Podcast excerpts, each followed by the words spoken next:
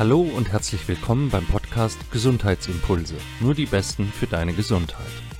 Wir möchten dir mit unserem Podcast die besten Coaches, Mediziner, Therapeuten und Experten zu allen möglichen Themen rund um die Gesundheit vorstellen, damit du von ihren besten Tipps, Tricks und Impulsen inspiriert wirst.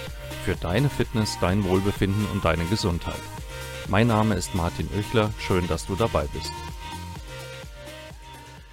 Mein heutiger Gast hat eine wirklich interessante Vita hinter sich. Er ist nicht bekannt aufgrund seiner vielen Social-Media-Aktivitäten. Er ist auch kein bekannter Coach, aber dennoch hat er mit Sicherheit einiges zu erzählen. Er hat ein abgeschlossenes Studium der Psychologie, hat 20 Jahre in der Wirtschaft gearbeitet, was ganz anderes gemacht, aber wie er mir selbst gesagt hat, dort reichlich Gelegenheit gehabt, Stress im Beruf am eigenen Leib zu erforschen. Und da er noch nicht genügend vom Stress hatte, hat er sich danach mit über 40 noch entschlossen, Medizin zu studieren, hat das Studium erfolgreich beendet und hat eine Doktorarbeit geschrieben über die Wirksamkeit von autosuggestiven Techniken bei berufsbedingtem Stress. Klingt nach ganz schön viel Arbeit und Stress. Und dabei ist es doch ein total entspannter und lockerer, netter Typ. Und ich begrüße dich ganz, ganz herzlich, Helge Koch. Hallo. Hallo Martin, danke, dass ich hier sein darf. Sehr gerne. Also wir haben uns ja kennengelernt über einen gemeinsamen Bekannten, der auch schon Gast bei mir hier im Interview war.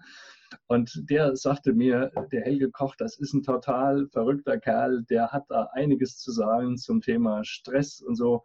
Sprich den mal an. Und so sind wir uns ja näher gekommen. Mhm.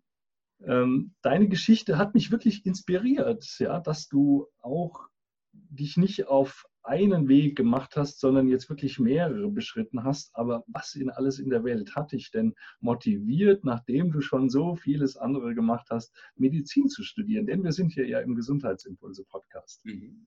Ja, also erstmal das Kompliment darf ich ja weiter an dich geben, denn wie ich erfahren habe, auch in deiner Vita bist du ja, sagen wir mal, in mehr als einer Perspektive mit diesem und mit anderen Themen in Berührung gekommen und noch viel weiter. Du hast dich ja wahrscheinlich noch wesentlich tiefer damit beschäftigt als ich. Also da das Kompliment ganz klar in deine Richtung. Nun, um offen zu sein, ich habe nach der Schule angefangen, Medizin zu studieren und das Studium fand ich sehr interessant. Ich wurde allerdings im, sagen wir mal, im positiven Sinne dann doch äh, von Dingen angezogen, die sich mit dem, mit dem Salär eines Studiums beziehungsweise eines Studenten, was sich ja mehr oder weniger eher auf Null beläuft, nicht mehr ganz so realisieren ließen habe mich also tatsächlich selbstständig gemacht und bin dann nach einem, wie du so schön gesagt hast, nach einem, einem Ausflug in die Wirtschaft, ich hatte ein mittelständiges Unternehmen, über die Psychologie eigentlich wieder dahin gekommen, dass ich Aspekte in dem Psychologiestudium aufgegriffen habe, die mich dann doch wieder dazu gebracht haben, mit sehr viel Interesse diese auch in der Medizin weiter zu verfolgen. Das heißt, ich habe meine, meine Masterarbeit in der Psychologie über die Messbarkeit von Stress aus psychologischer und medizinischer Sicht geschrieben und die Doktorarbeit, die jetzt ja in den Endzügen verfasst wird, tatsächlich darüber, inwieweit autosuggestive Techniken uns bei Stress im Job wirklich helfen können. Das heißt, das Thema begleitet mich auch jetzt in der Medizin, weil es für mich so ein bisschen die treibende Kraft und auch die Erfahrung meines, eigenes, meines eigenen Lebens war, die mich doch häufig sowohl belastet, aber auch angetrieben hat, Veränderungen herbeizuführen. Und weil ich glaube, dass wir gerade in unserer Gesellschaft, und damit meine ich wirklich unser Mikrokosmos und nicht im Großen und Ganzen die erste Welt, dass wir häufig einen, einen dysfunktionalen Umgang mit dem Thema Stress haben und Dinge in unserem Alltag auf der einen Hand akzeptieren, die vielleicht gar nicht so alltäglich sein müssen und umgekehrt die Möglichkeiten, die uns die Form von Aktivierung seit Jahrtausenden von, äh, von Evolution, von Menschheitsgeschichte in die Wiege gelegt hat, nicht mehr in dieser Form ausnutzen können, sondern dagegen ankämpfen. Also kurzum, Stress war über einen, einen langen Teil meines Lebens dann doch ein hier und da uneingeladener Begleiter, habe mich motiviert, die Sache auch noch mal von der einen oder anderen Perspektive anzuschauen. Ja. Aber um nochmal auf deinen Karriereweg zurückzukommen, hat dir denn in der Psychologie etwas gefehlt, was du in der Medizin gefunden hast?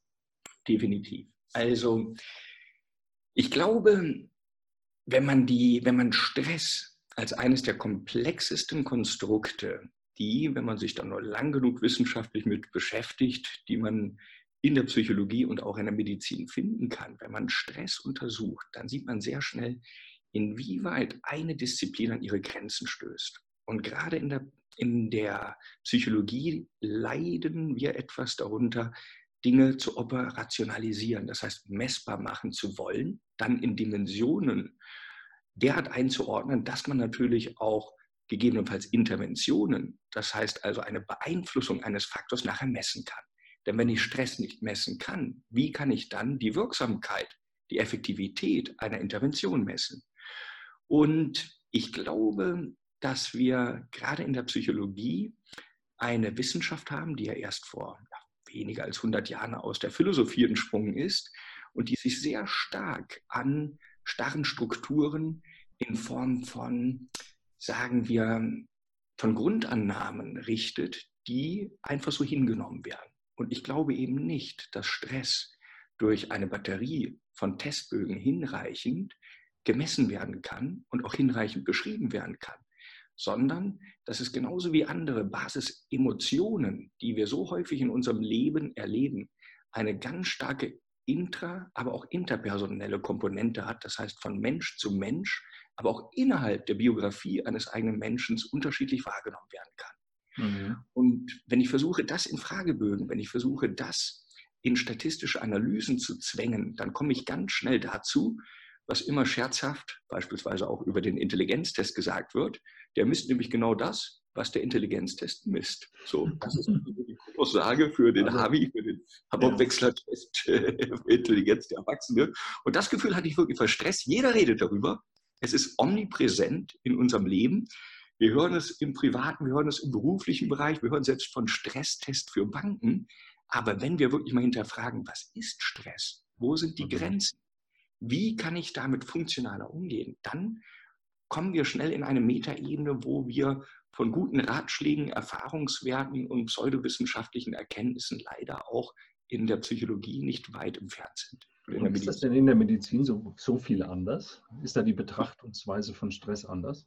Also da, da die Frage würde ich natürlich dann gerne an dich zurückgeben. Da hast du ja wesentlich mehr Erfahrung. Nur vom Studium aus gesehen habe ich das Gefühl, dass ja leider in der Medizin wird sich ja häufig erst mit einem Bereich unseres Lebens beschäftigt, wenn er einen Krankheitswert bekommt. Mhm. Und wenn wir über stressbedingte Erkrankungen reden, so sprechen wir schon über die Somatisierung, so sprechen wir über die Auswirkungen von einer entweder sehr hohen oder zumindest sehr lange fortdauernden Aktivierung des Körpers. Und mhm.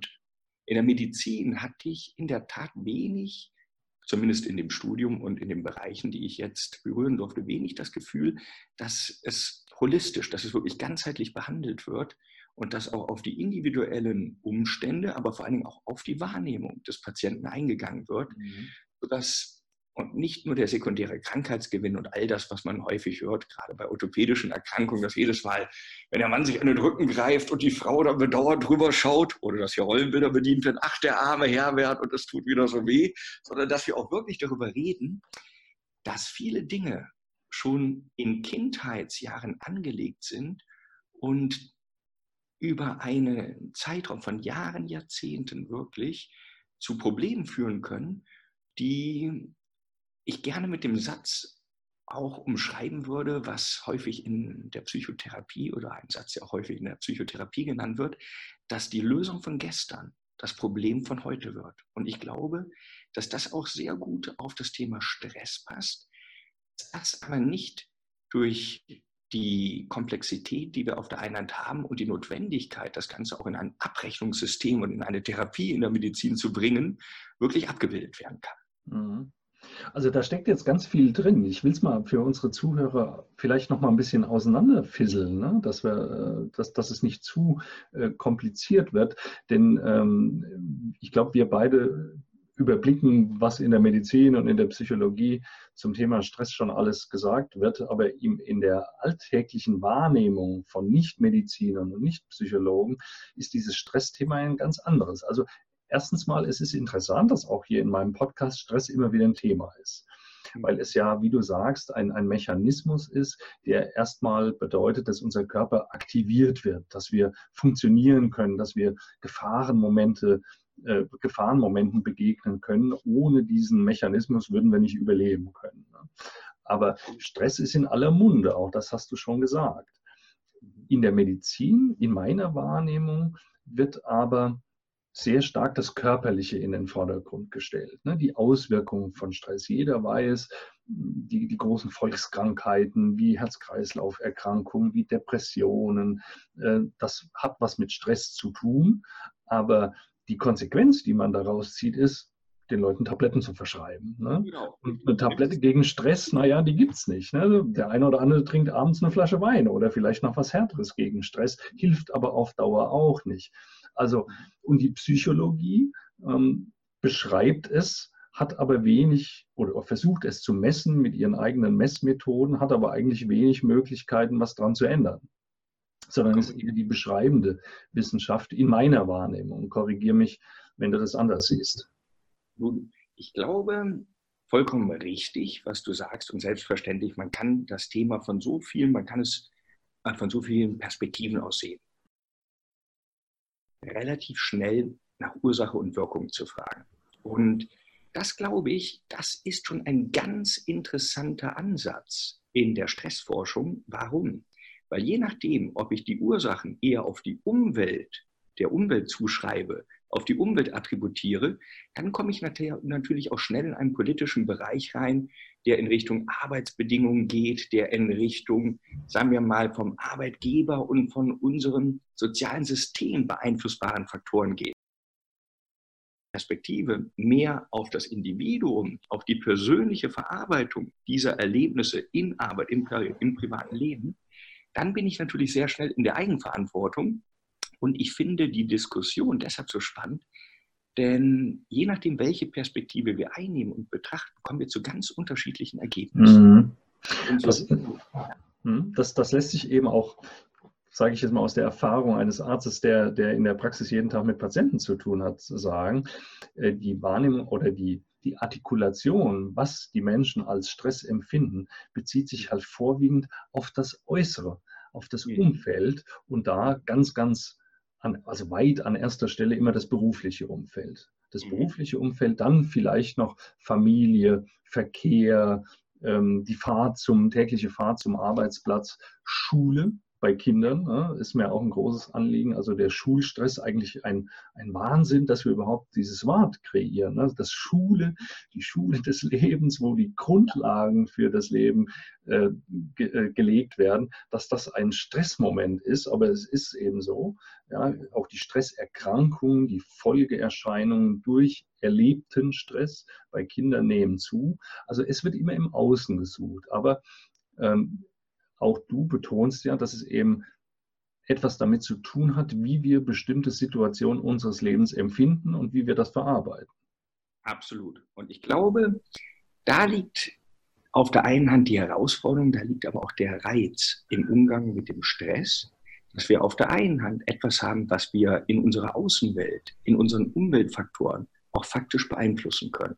Auf der anderen Hand aber gerade bei Dingen, die sich unserem direkten Einfluss entziehen, auch diverse Möglichkeiten haben, wie wir die Verarbeitung dieser Erlebnisse mit einem subjektiven Stempel, mit einer subjektiven Bewertung versehen. Mhm. Um das zu ergänzen, da liefert die Psychologie natürlich auch einige interessante Ansätze, wenn wir über eine Umdeutung, ein Reframing von Erlebnissen, Ereignissen denken, wenn wir über Techniken denken, die uns in gewissen Situationen, ich nenne jetzt mal Prüfungsangst oder die Angst vor freier Rede, wenn wir darüber nachdenken, dann glaube ich, kann uns die Psychologie doch sehr viel Handwerkszeug liefern, zu erkennen, dass das, gegen das wir eigentlich ankämpfen, eine ganz natürliche Aktivierung des Körpers ist, mhm. gegen eine Emotion anzukämpfen, die schon längst besteht, diese auch zumindest teilweise für uns nutzbar zu machen. Lass uns doch das mal an einem Beispiel erläutern. Dann wird das vielleicht für meine Zuhörer auch, ja. auch klarer. Ne? Also du hast jetzt das Beispiel Prüfungsangst genannt. Das ist, glaube ich, eine Situation, die jeder von uns kennt. Wir sind alle mal in die Schule gegangen, haben eine Ausbildung gemacht, haben einen Führerschein gemacht, was auch immer. Äh, Prüfungsangst. Das kennt, glaube ich, jeder, der eine mehr und der andere weniger. So, das ist jetzt ein äußerer äußerer Umstand, wir müssen irgendeine Leistung ablegen, es wird irgendein Kenntnisstand überprüft, so jetzt habe ich ganz fürchterlich Angst, ich kann nachts schon nicht schlafen, mir ist schlecht, ich habe vielleicht keinen Appetit und ich gehe dahin und hinterher erzähle ich, oh, das war so ein Stress für mich. Ne? Wie kann man das, das Äußere und die eigene Verarbeitung, wie ich darauf reagiere, denn beeinflussen? Lass uns ja. dieses Beispiel vielleicht mal durchexerzieren. Sehr gerne. Sehr gerne. Also konkret darf ich dazu sagen, dass ich selber tatsächlich an einem Kursprogramm für oder besser gesagt gegen Prüfungsangst an der Universität gearbeitet habe. Im Grundsatz geht es eigentlich darum, dass wir uns keine Batterie von komplexen Techniken und dergleichen zulegen, sondern einfache Dinge, an die wir uns in dem Moment, wenn es darauf ankommt, festhalten können. Und mhm. dazu gehört, dass wir häufig vor einer Prüfung, egal ob wir uns Tage, Wochen oder Monate darauf vorbereitet haben, immer mehr die Gedanken um das Versagen, um ein Problem kreisen lassen, anstatt um unsere Ressourcen, unsere Kompetenzen. Je dichter das, die Situation oder die Prüfung kommt, desto eher neigen wir dazu, uns Gedanken darüber zu machen, was passiert, wenn es nicht klappt wenn diese Prüfung wirklich nicht zum gewünschten Erfolg wird, anstatt uns darüber bewusst zu werden, was wir in den letzten Wochen und Monaten entsprechend alles gelernt haben. Und ein Grundansatz, ein ganz praktischer Ansatz, der in diesen Kursen, die dann tatsächlich auch hier gerade im Bereich Medizin übrigens auch angeboten werden, ist erstmal zu erkennen, dass ich auf der einen Hand Angst, aber vollkommen parallel und losgelöst von dieser Angst, die ja auch berechtigt ist, es geht ja auch um etwas, es ist ja was Wichtiges, dass ich vollkommen losgelöst von dieser Angst auch eine Emotion von Zuversicht entwickeln kann. Das heißt, Angst schließt nicht Zuversicht aus, sondern genauso wie jemand, der auf eine Bühne tritt und vielleicht Lampenfieber hat, kann er sich dennoch darauf freuen, diese Erfahrung auf dieser Bühne in der nächsten Stunde, in den nächsten Abend vielleicht zu erleben. Und wenn wir es dann noch schaffen, das Erlebnis, was uns unmittelbar bevorsteht, mit vergangenen Erlebnissen zu verknüpfen, indem wir, man das in der Psychologie, Moments of Excellent, äh, Excellence, indem wir also Erfolge hatten und gehen vielleicht zurück und überlegen uns, wie war es bei unserer Abiturprüfung? Wie war es bei unserem Vorstellungsgespräch? Wie war es, als wir unsere Partnerin, unseren Partner kennengelernt haben? Durchspielen also auch nochmal Herausforderungen in unserem Leben, wo wir eh nicht aktiviert ähnlich gestresst und vielleicht auch ähnlich ängstlich waren, aber wo wir ein durchaus schönes, ein durchaus wünschenswertes Ergebnis durchlebt haben.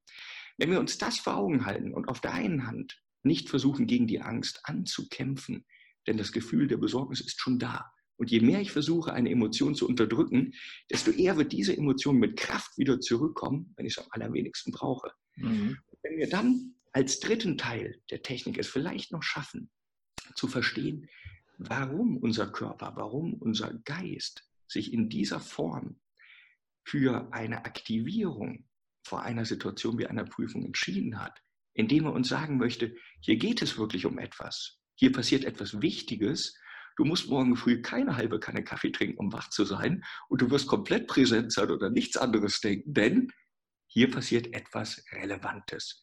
Wenn wir einfach schaffen, in drei Dimensionen zu denken, nicht zu denken, sondern drei Bereiche diese, dieser Aktivierung, dieses Gefühls uns bewusst zu machen, dass wir auf der einen Hand zwar mit Respekt dieser Aufgabe begegnen können, aber gleichzeitig die Emotion auch begrüßen können, denn jetzt geht es um etwas. Mhm. Auf der anderen Hand es schaffen, nicht nur an das Versagen zu denken, sondern uns auch wieder ähnliche Situationen in Erinnerung zu rufen und damit auch vielleicht so ein bisschen das Mindset, den Gemütszustand zu erlangen, den wir hatten, als wir eine positive Abiturprüfung, als wir ein positives Bewerbungsgespräch durchlebt haben. Und last but not least, nie vergessen, dass vollkommen parallel und unabhängig von einer Sorge um eine Prüfung auch die Zuversicht und die Hoffnung existieren kann. Denn das sind, das sind keine Emotionen, die einander ausschließen, sondern dass ich sagen kann, Mensch, und so oder so, morgen wird es vorbei sein. Und mhm. wenn es nicht geklappt hat, dann lerne ich eben genau in dem gleichen Tempo weiter und irgendwann werde ich diesen Stoff verstehen. Irgendwann werde ich entsprechend auch diese Lektion in meinem Leben in einer für mich erfolgreichen Art und Weise mitbringen. Das sind so drei Bereiche, die man damit nehmen kann. Muss man das üben oder gibt es Techniken, mit denen man das relativ schnell erlernen kann? Oder ist das ein Prozess, den man wirklich durch, durch Training dann irgendwann erreicht? Ja, also das, das glaube ich, das ist eine Frage, die man kaum pauschal mit Ja oder Nein beantworten kann. Ich glaube, dass wie in vielen Bereichen der Psychologie, wenn man versucht, eine Lösung oder eine Technik auf dem Silbertablett zu präsentieren und dann nur entschieden werden kann, nutze ich die und nutzt es mir was oder nicht, mhm. das wird nicht immer, vielleicht sogar selten von Erfolg gekrönt sein.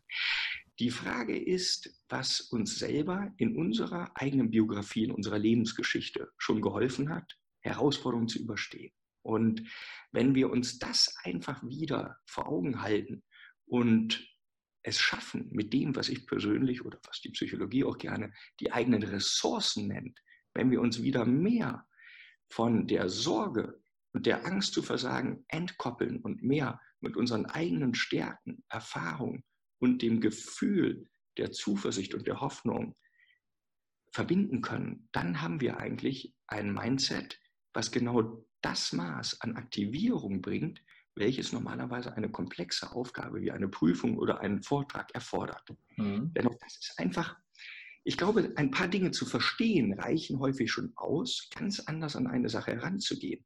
Wenn man anders darüber zu denken dann, ne? Ganz genau. Und das gibt uns vielleicht auch ohne dass das Wort überstrapaziert werden soll, die Versöhnung mit der Situation, dass wir erstmal verstehen, warum ist der Körper so aktiviert? Mhm. Dass wir verstehen, warum klopft das Herz so stark und warum kann ich keinen klaren Gedanken mehr fassen? Und wenn wir dann verstehen, dass auch gewisse Dinge eine gewisse, ein gewisses Maß an Aktivierung verlangen, da sind wir bei etwas, das ist, ja, das nennt man eine äh, Diakes-Dodson-Kurve, bei dem je komplexer die Aufgabe ist, desto weniger darf der Körper eigentlich aktiviert sein. Je weniger Komplexität die Aufgabe äh, verlangt, desto weniger, desto höher muss auch die, die Aktivierung sein. Dass also jede Aufgabe eine, ein gewisses Maß an Aktivierung erfordert, um optimal mit meinen Fähigkeiten und Erfahrungen zu arbeiten. Und wenn ich dann für mich selber den Frieden schließe und sage, hey, ich muss nicht ruhig sein. Ich muss nicht in, sagen wir mal, äh, zen-buddhistischer Art in einer Prüfung da sitzen, sondern ich muss es einfach nur schaffen, zumindest einen großen Teil des Wissens und dessen, was ich mir eben angeeignet habe in der Vorbereitung dieser Prüfung, auch dann abzurufen, wenn es darauf ankommt. Aber ich sollte und darf mich auch daran erinnern, dass schon so viele Dinge in meinem Leben passiert sind, indem ich vor einer Herausforderung stand, vor denen vielleicht eine nicht glücklich, aber doch ein großer Teil auch glücklich gelaufen ist. Mhm. Und wenn ich schaffe, einfach mit dieser Zuversicht und dieser Hoffnung dort reinzugehen und mich in dieses Gefühl hineinversetze, und da sind wir bei dem, wo du nach Technik fragst, das ist in der, ich habe eine, eine Ausbildung als Hypnotherapeut gemacht über zwei Jahre und hatte dort auch den, ja, das große Glück, äh, einen der letzten lebenden Schüler von Milton Erickson, das ist sowas wie der Großvater der klinischen Hypnose kennenzulernen, Brian Elmen, ein sehr, sehr, sagen wir, ein sehr konzilianter und ein sehr, eine sehr tiefgreifende Erfahrung. Und er sagt, die Idee ist nicht, dass dein kritischer Verstand sich an das erinnern kann, was der Situation am nächsten kommt und in der du erfolgreich warst. Die Idee ist, es nicht zu kontrollieren. Die Idee ist, es zu fühlen. Mhm. Und wenn wir das schaffen, uns kurz vor einer Prüfung wieder in eine Situation hineinzuversetzen, wirklich überlegen, wie sah es damals aus bei der Abiturprüfung? Natürlich immer vorausgesetzt, dass die gut gelaufen ist. Wie sah dieser Raum aus? Wie sahen die Gesichter aus, nachdem die Prüfung einen positiven Verlauf nahm? Wie war die Atmosphäre? Wie hat es sich angefühlt? Was war es für ein mhm. Licht? Wenn wir also das, was man unter WAKOK, das heißt also die Sinnesmodalitäten, einzeln durchgeht, dann ist es tatsächlich so, und da vereint sich jetzt wieder ein wenig die Psychologie mit der Medizin, dass je tiefer wir in einer Erinnerung, in einer Erinnerung Sinnesmodalitäten abrufen, desto eher werden auch in dem Gehirn und auch im endokrinen System wieder die gleichen, die gleichen Erlebnisse abgerufen und dargestellt, als wenn ich tatsächlich in der Gegenwart, in meiner Realität genau diese mhm. Situation durchlebe. Und das ist, glaube ich, das Ding, dass wir es schaffen, auf der einen Hand zu sagen, Mensch, es gibt auch Dinge, die nicht nur auf das Problem und auf die Sorge in einer Prüfung, in einer Herausforderung zu versagen ähm, fokussiert sind, sondern man kann sich auch wieder in diesen Moments of Excellence finden und auf der anderen Hand ganz klar zu sagen, Mensch, ich möchte ungeachtet dessen, was morgen passiert in dieser Prüfung, auch einfach zurückblicken können und sagen, all das, was ich jetzt gelernt habe, selbst wenn es nicht genug sein sollte, das wird mir helfen beim nächsten Anlauf, bei der nächsten Prüfung, wenn ich mhm. genauso weiter lerne, zumindest mit einem wesentlich besseren äh, Vorbereitungs- oder Wissensstand da reinzugehen. Ein Beispiel, was in diesem Zusammenhang ja auch immer mal wieder genannt wird, ist das, das Kennenlernen eines Partners. Ne? Also jeder, der von uns schon mal einen Partner angesprochen hat, egal wie lange es schon her ist, bei mir ist es schon sehr lange her, ich bin schon sehr lange verheiratet und habe auch wenig Ambitionen daran, etwas zu ändern. Aber wir können uns an diese extrem emotionale Situation ja häufig erinnern, wo wir unseren Partner kennengelernt haben. Ne? Mhm. Das hat jeder, der uns zuhört und einen Partner hat, der kann sich wahrscheinlich noch an die Situation erinnern, wo er zum ersten Mal die Frau oder den Mann angesprochen hat. Mhm. Und auch dort hat man ja Kribbeln im Bauch, man hat vielleicht geschwitzte Hände, weil man nicht weiß, wie die Situation ausgeht. Aber man geht ja nur mit zwei Möglichkeiten hinein. Entweder man kann äh, die Zuneigung des Gegenübers erreichen oder man wird eben zurückgewiesen.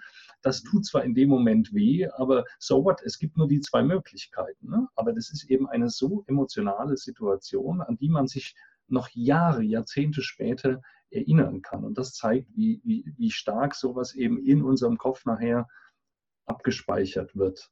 Und das gilt für Prüfungssituationen, das gilt für Gefahrensituationen, das gilt aber auch für angenehme Momente, die wir erlebt haben. Mhm. Ähm, gutes Beispiel. Trotzdem, also äh, gutes Beispiel meinte ich jetzt das mit der Prüfungsangst, nicht, nicht das, was ich gesagt habe mit, den Partner, mit der Partnerwahl.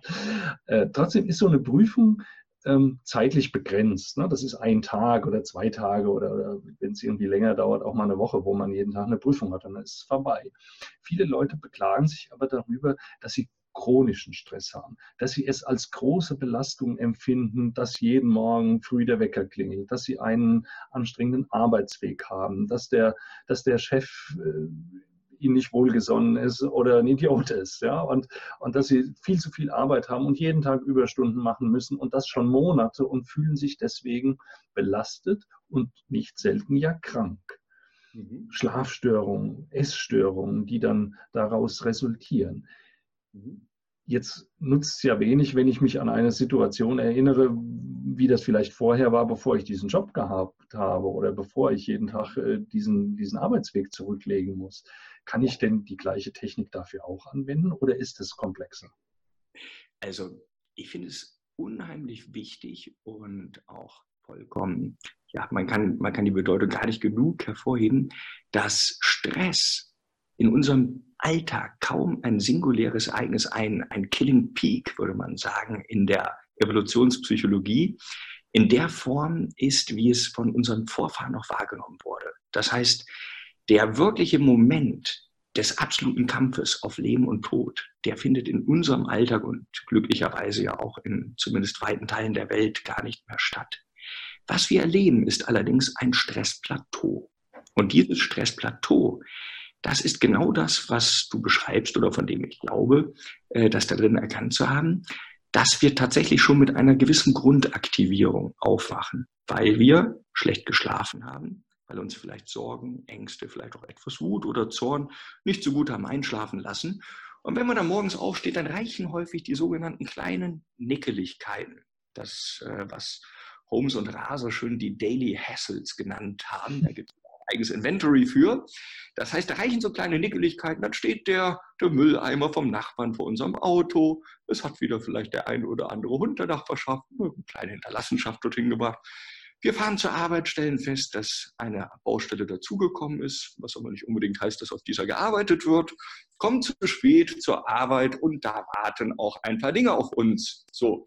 Und ohne da jetzt ins Detail zu gehen, denn wir suchen ja nach Lösungen und nicht nach Probleme, ist es tatsächlich so, dass diese kleinen Nickeligkeiten im Leben, da sie eigentlich nie isoliert auf einen Zen-Buddhisten äh, stoßen, der gerade wirklich in äh, perfekten Einklang und seinem eigenen Gleichgewicht ist, dass die immer auf ein gewisses Plateau stoßen. Und so sind es ganz selten die Schicksalsschläge, wie der Tod eines geliebten Menschen oder der Verlust des Arbeitsplatzes, die uns wirklich aus der Bahn werfen. Es sind vielmehr die zeitlichen und häufig auch räumlich aufeinandertreffenden Ereignisse, die dafür sorgen, dass so wie stetiger Tropfen den Stein hüllt, wir irgendwann dysfunktional werden. Und dann kommen wir genau in eine Dynamik, die das beschreibt, was du gerade angesprochen hast, die wir aber auch als Technik nutzen können.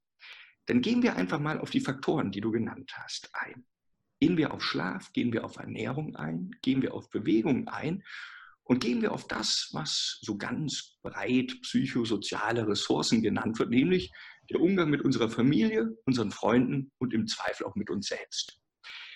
In Zeiten von großen Belastungen, da ist es doch relativ wahrscheinlich, dass wir, naja, nach einem sehr anstrengenden Tag vielleicht doch unseren, unsere Freizeit eher auf der Couch mit einer Pizza vor dem Fernseher als noch im Sportstudio verbringen werden. Und vielleicht vielleicht auch sehr wahrscheinlich, wenn wir nicht mehr die Energie und Kraft haben, auch vielleicht einfach nicht die Lust und Muße, den Abend mit unseren Freunden oder mit unserer Familie in dem, was man heute Qualitätszeit nennt, zu verbringen. Was passiert also? Wir gehen nach einem belastenden Tag mit relativ energiereicher, hochkalorischer und vielleicht auch zuckerreicher Nahrung abends ins Bett und haben ein mehr oder weniger erholsamen Schlaf, vielleicht etwas weniger erholsam, wenn wir dann die Pizza etwas später gegessen haben oder uns noch danach mit einem kleinen Eis belohnt haben. Denn als Arzt, das muss ich dir ehrlich erklären, haben wir dann zum Schlafengehen nochmal die kleine oder auch etwas größere Insulinausschüttung und dann nachts um drei sind wir dann unterzuckert, weil natürlich dann irgendwann der ganze Zucker verschwindet. Das heißt, wir wachen eigentlich schon leicht gestresst auf. So. Das Ganze, das kann jetzt ein Tag, das kann eine Woche, das kann einen Monat gut gehen. Es wird dann dysfunktional, wenn diese vier Bereiche in unserem Leben immer mehr in das geraten, was wir den Circulus vitiosus oder den Teufelskreis des Stresses nennen. Denn so, wie es eigentlich trivial ist, darüber zu reden, dass wenn wir gestresst sind, wenn wir uns belastet fühlen, dass wir schlechter schlafen, so ist der Zirkelschluss den meisten Menschen leider nicht täglich vor Augen, dass schlechter Schlaf als solches auch wieder ein Stressor an sich selbst, in sich selbst wird. Das heißt, nicht nur, dass wir aufgrund eines belastenden Ereignisses schlecht geschlafen haben, sondern vollkommen isoliert von diesem Ereignis führt der schlechte Schlaf am nächsten Tag dazu, dass wir schon mit einem anderen, einem erhöhten Stressplateau aufwachen.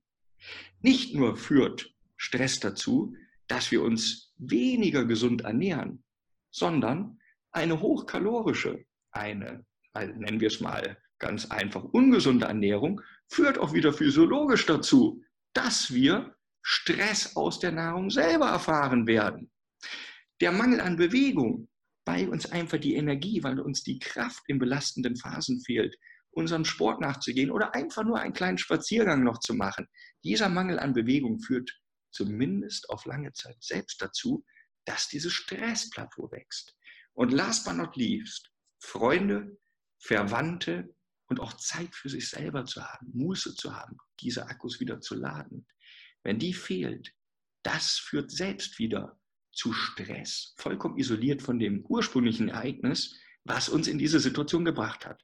Und so kommen wir sehr schnell in etwas, was man den Teufelskreis des Stresses nennt, dass wir nämlich durch Abbau unserer psychosozialen Ressourcen durch eine Verschlechterung unserer Ernährungs- und Bewegungsgewohnheiten, durch einen qualitativ schlechteren und häufig auch einfach kürzeren Schlaf immer weiter in ein Gefühl der Anspannung reinkommen und aus dieser Angespanntheit dann auch tatsächlich nicht mehr die Leistung abrufen können, die wir häufig gerade dann, wenn es um etwas geht, nämlich in Phasen von Prüfung, in Phasen von beruflicher und vielleicht auch privater Belastung, die wir eigentlich komplett brauchen. Das heißt, gerade dann, wenn wir gut sein müssten, führen diese vier Faktoren dazu, zumindest auf lange Sicht, dass wir immer weniger unsere eigenen Ressourcen, unsere Kompetenzen anzapfen können und immer weniger haben, um diesem Druck wirklich entgegenzustehen. Und dann dekomprimiert irgendwann diese Phase.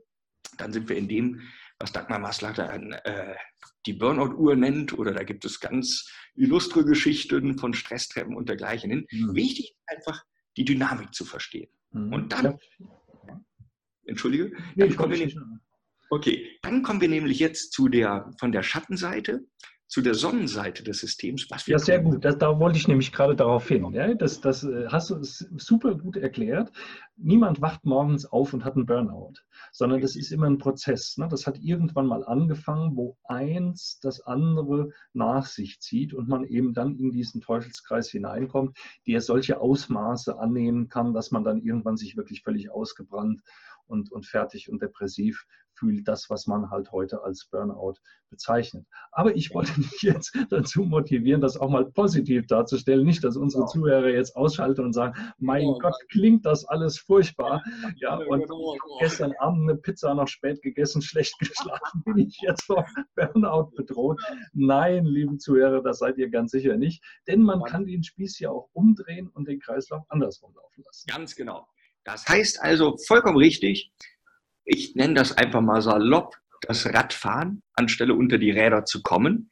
Denn so wie der Teufelskreis eine Dynamik in die eigene Richtung auswirken kann, so kann man durch relativ kleine Veränderungen in jedem dieser vier Bereiche genau die gleiche Dynamik nutzen, um einen durch einen gewaltigen Hebel, um einen gewaltigen Effekt in dem tatsächlich spürbaren Stresserleben auszulösen. Das bedeutet ganz konkret, wenn ich es schaffe, 15 Minuten abends, vielleicht vor dem Fernseher, das kann auch in einem Gespräch mit meinem Partner, mit meiner Partnerin sein, einfach 15 Minuten etwas körperliche Bewegung zu machen, so wird mich das nicht zu einem Modellathleten formen. Ich habe aber auch nicht den Widerstand und vielleicht die Hemmnis, die ich über Jahre und Jahrzehnte gelernt habe, wo ich immer wieder versucht habe, ins Fitnessstudio zu gehen mhm. oder regelmäßig einen Sportverein zu besuchen, sondern hier geht es um 15 Minuten, die isoliert betrachtet wahrscheinlich keine, keine Bodybuilder, keine Modellathletenfigur aus uns bringen wird. Aber das diese kann der Spaziergang um Block sein, ne? Richtig, ganz genau. Nur diese kleine Bewegungseinheit kann und wird dazu führen, dass ich auf der einen Hand viel entspannter aus diesem Tag hinausgehen kann Sie wird ganz pragmatisch dazu führen, dass die 15 Minuten Workout auf einer Matte vor dem Fernseher 15 Minuten sind, in denen ich im Zweifel keinen Eisbecher in der Hand habe. Das ist nämlich relativ schwer. Ich habe es selber schon mal probiert. Sie wird dazu führen, dass wir die Aktivierung, die wir vielleicht von der Arbeit noch mit nach Hause gebracht haben, jetzt tatsächlich in körperliche Energie umsetzen werden. Und wenn wir das jetzt wieder in Zusammenhang mit den vier Faktoren sehen, sie wird definitiv einem tieferen, einem erholsameren Schlaf zuträglich sein.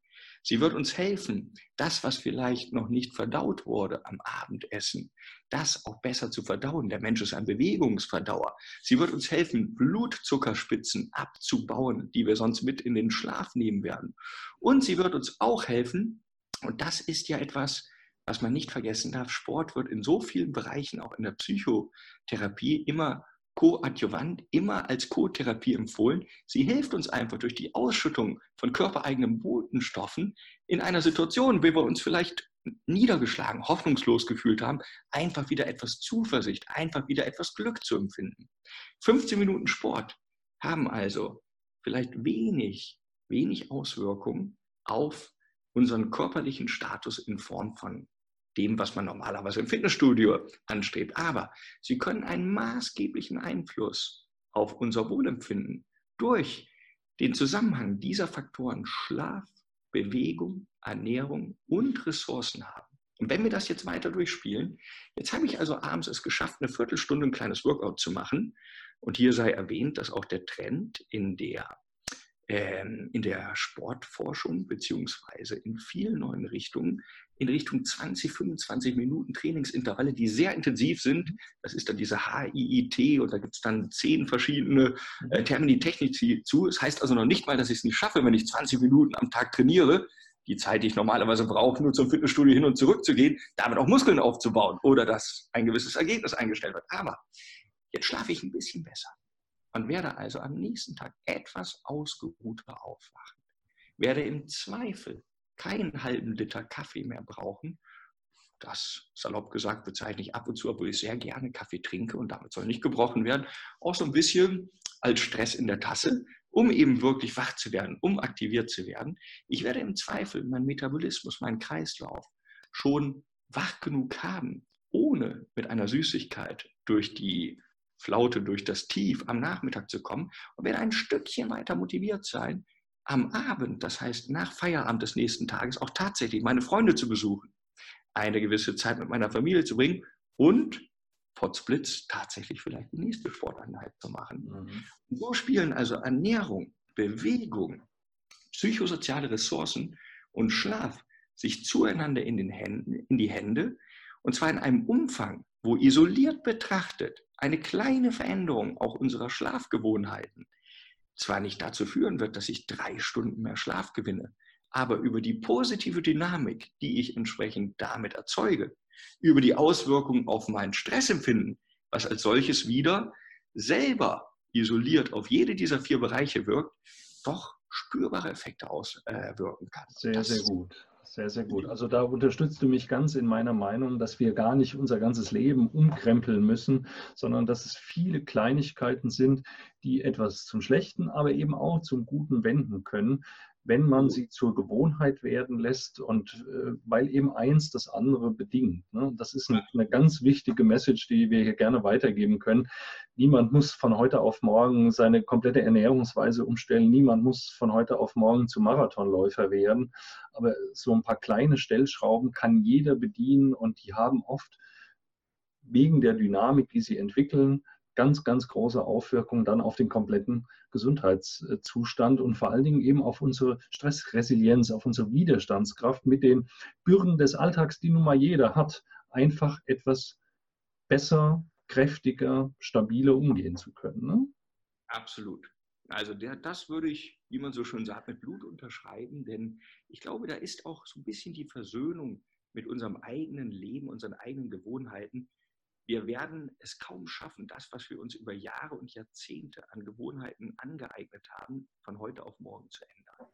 Das versuchen manche Menschen, machen sich damit aber auch wieder unglücklich und das kann auch einen riesen Stressfaktor da, äh, genau. darstellen. Ne? Ganz genau. Und da glaube ich, das ist der Ansatz, der uns selber wieder mit uns und unserem Verhalten versöhnen kann, wenn wir statt die 25. Diät auszuprobieren, einfach gewisse Grundverhalten langsam in unseren Alltag einfließen lassen, uns umgekehrt aber nicht schämen, dann auch einmal oder zweimal die Woche abends vor dem Fernseher eine Pizza zu essen, freuen uns dann aber darauf und sagen, Mensch, und wenn du abends was essen willst und ich baue eine kleine Gewohnheit ein, die zum Beispiel bei mir selber, ich esse abends immer eine Schüssel Rohkost. Und danach esse ich all das, was ich möchte. Mhm. Aber erst der Magen gefüllt und häufig habe ich gar nicht mehr so das Verlangen danach. Gar keine Lust mehr auf was anderes. Genau. Ganz genau.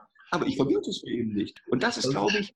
Mh, Man muss sich da so ein bisschen selbst austricksen, ne? Richtig, ganz genau. Das ist genau das Ding. Gib dem Affen Zucker, der in, all, in allen von uns drinsteckt, aber erlaube auch zu verstehen, erlauben wir uns auch zu verstehen, dass wenn wir über Jahre, über Jahrzehnte gelernt haben, immer dann, wenn unser Blutzucker sinkt, wenn also unser Körper entsprechend Kraftstoff braucht, dass dann unbewusst der Hunger auf genau das entsteht, was wir über Jahre gelernt haben, was als schnelle Energiequelle gilt. Und wenn wir dann eben Süßigkeiten, wenn wir dann gelernt haben, Dinge zu essen, die eher stark verarbeitet sind, weil dort schnell verfügbare Energie reinkommt, ich sage mal, Bratkartoffeln oder ein, ein Croissant und leider auch ein Baguette. Ich habe sie früher sehr gerne gegessen. Jetzt ist das für mich eher, sagen wir mal, eine Süßigkeit. Ich gönne es mir immer noch, aber mit einem anderen Bewusstsein.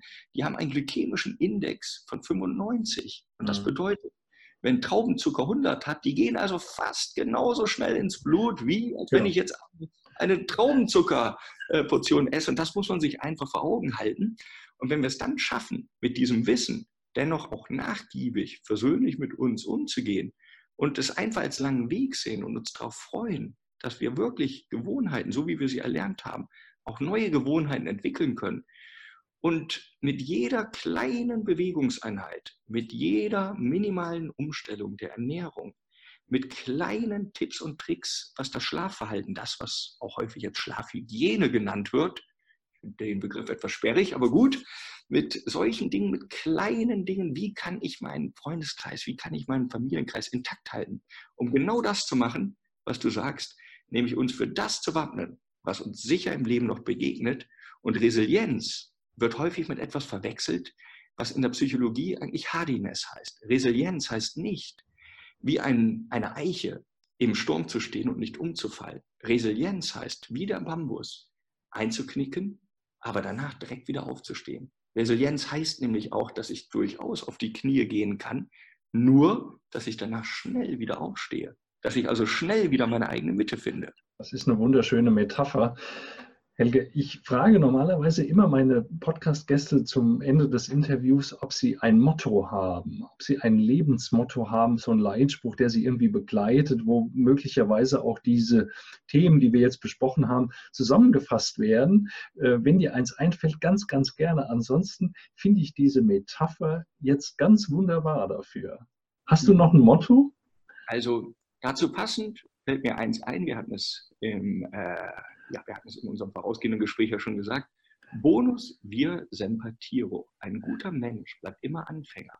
Das heißt, wenn wir einfach, wenn wir es uns zum Lebensmotto machen, dass wir ein Leben lang lernen und wachsen können und dass das mit kleinen Schritten, mit kleinen Änderungen der Gewohnheit verbunden ist, denn selbst das, was vor fünf, vor zehn Jahren funktioniert hat, muss heute nicht mehr funktionieren weil wir nicht mehr derselbe sind und weil unsere Umwelt nicht mehr dieselbe mhm. ist, weil unser Körper sich verändert, weil sich Arbeitsbedingungen verändern. Wenn wir das schaffen und uns ein wenig auch darauf freuen, uns zu verändern, Veränderung nicht als, als Gefahr, als Bedrohung wahrnehmen, sondern als ungemeine Chance ein Leben lang, dann haben wir, glaube ich, eine Einstellung, die dir, die mir, die uns allen helfen kann, auch mit allen Herausforderungen, die uns zukünftig gestellt werden, gut, funktional mit Zuversicht und Freude umzugehen. Wunderbar. Ne? Nichts ist in Stein gemeißelt, jeder kann sich ändern. Kleine Schritte führen zum Ziel. Wunderbar zusammengefasst. Liebe Helge, vielen, vielen herzlichen Dank für deine Bereitschaft hier für dieses Interview. Ich äh, kann nur sehr hoffen, dass das unseren Zuhörern wieder gefällt und dass da viele Impulse dabei waren. Ähm, ich wünsche mir das. Ich hoffe, dir hat das auch Freude bereitet und ich bedanke mich nochmal ganz, ganz herzlich für das Interview. Vielen Dank. Vielen Dank auch von meiner Seite und an alle Zuhörer. Tschüss. Tschüss.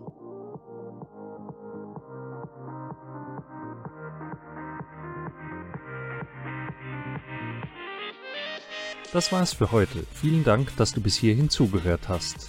Zum Schluss noch eine herzliche Bitte. Wenn dir die Folge gefallen hat, dann hilfst du uns, die Gesundheitsimpulse zu verbreiten, wenn du sie mit Freunden und Bekannten teilst. Wenn du uns ordentlich verlinkst, wenn du deine Kommentare unter den Posts zu dieser Folge auf Instagram, auf Facebook oder YouTube hinterlässt und vor allem, wenn du eine 5-Sterne-Bewertung auf iTunes dalässt, am besten mit einer guten Rezension. Falls du den Podcast über iTunes hörst, nimm dir dafür doch eine Minute. Vielen Dank auch dafür. Ich freue mich, wenn wir uns nächste Woche wieder hören. Bis dahin, bleib gesund. Dein Martin Oechler von gesundheitsimpulse.com.